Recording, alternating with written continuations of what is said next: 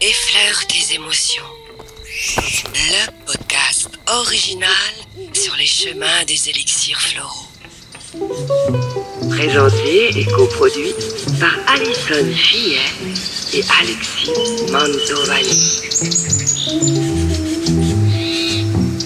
Paysage audio, paysage audio, paysage audio, paysage audio, paysage audio.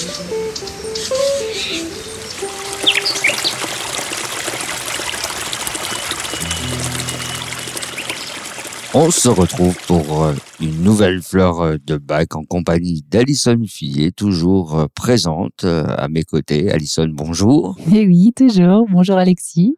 On va éviter de trop se disperser pour cet épisode.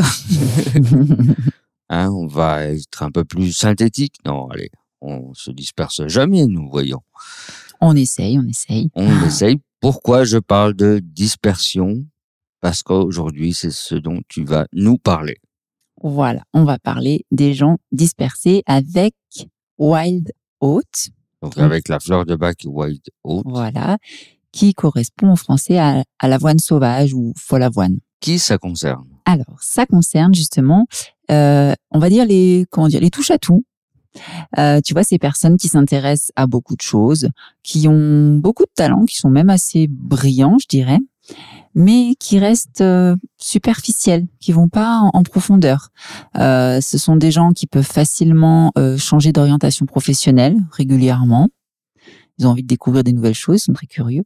Ils vont avoir euh, de nombreux centres d'intérêt, que ce soit dans, dans les loisirs ou voilà. Ces personnes peut-être aussi qui vont commencer des travaux et qui vont pas être très attentifs aussi. C'est ça. Peut-être? Ben, comme elles vont pas en profondeur, elles vont souvent aussi pas au bout des projets. Elles commencent quelque chose, elles ne le finissent pas, elles attaquent Ouais, autre ou ça va chose. être bâclé aussi.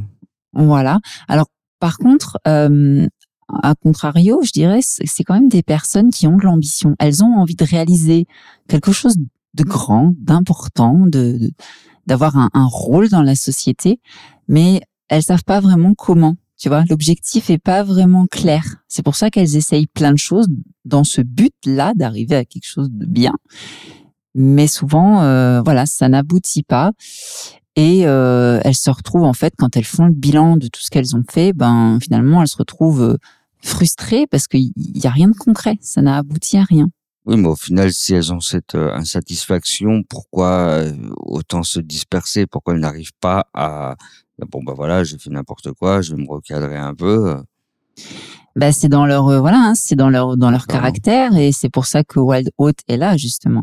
Alors ici, les symptômes qui vont faire penser à cette fleur.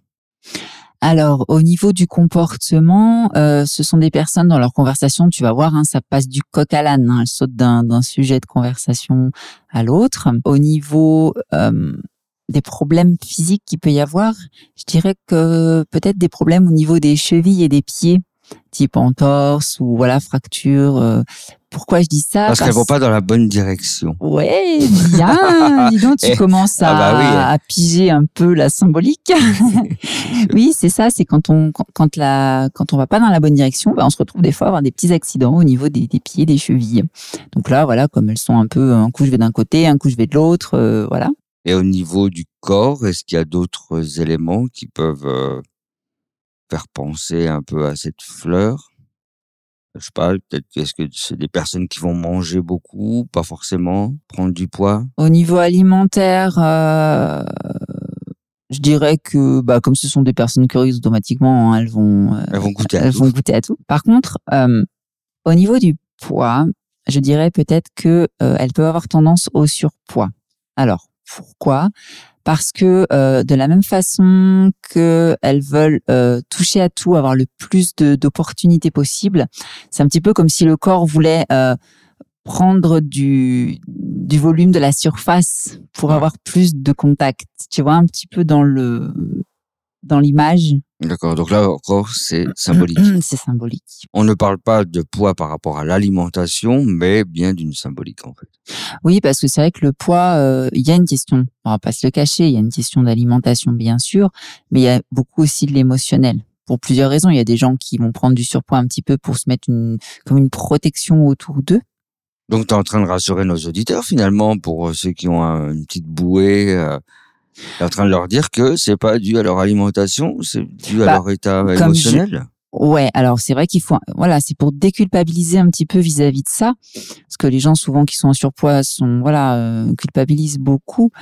Mais évidemment que si on mange n'importe quoi, n'importe comment, on prend du poids, ça Oui. c'est sûr. Mais il y a des gens qui mangent tout à fait normalement et qui pourtant n'arrivent pas à, à perdre le surpoids. Et, et Tu là, peux arrêter de me regarder en disant ça. Oh non. Ouais, Alors après, il faut aller chercher du côté euh, émotionnel, effectivement. du fait que ces personnes sont très dispersées, euh, ça va pas un peu les épuiser tout ça? Ah bah c'est fatigant hein, quand tu, tu cours dans tous les sens, euh, ton cerveau est tout le temps euh, en ébullition, oui, et- ah, Le soir, t'as envie de faire le dos, quoi. c'est ça. Et du coup, Alison, peux-tu nous dire un peu quelles sont ces qualités à conserver? Alors, euh, je dirais la spontanéité. Du coup, là, c'est presque de, ils sont plus dans l'impulsivité que dans la spontanéité. Donc là, on va garder, on va modérer un petit peu. hein.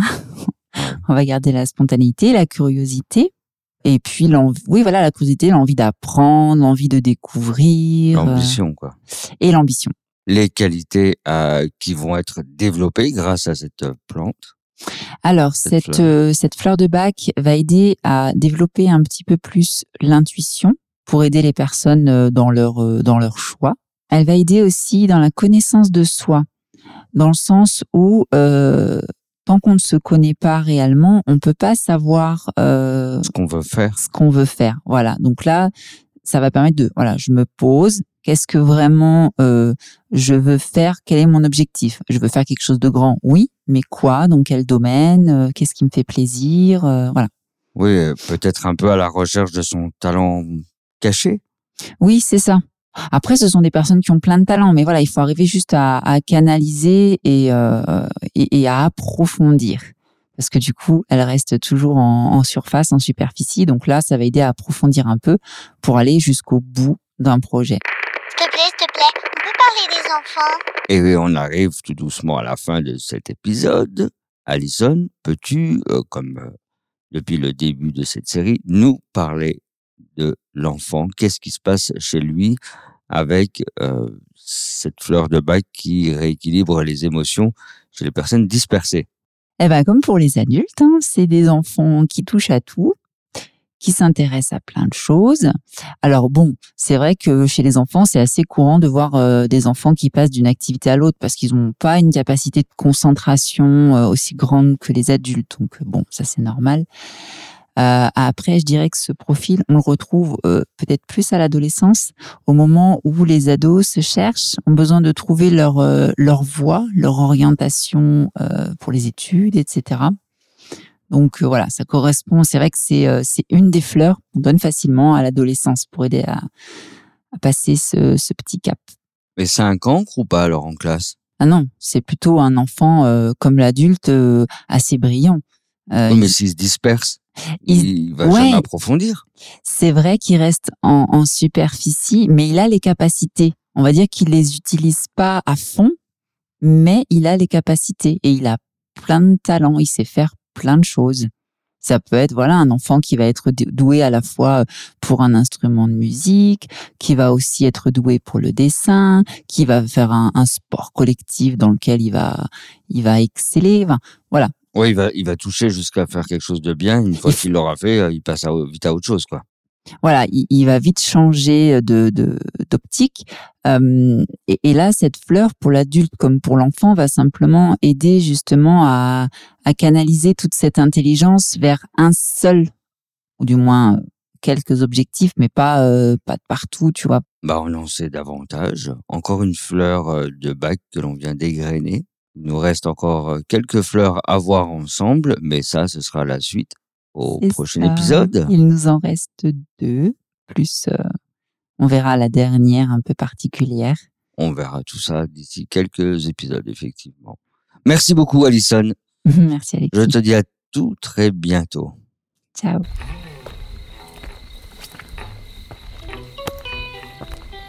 Effleure tes émotions. Le podcast original sur les chemins des élixirs floraux.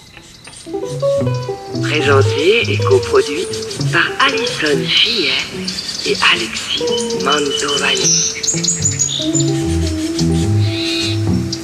Paysage audio, paysage audio, paysage audio, paysage audio, paysage audio.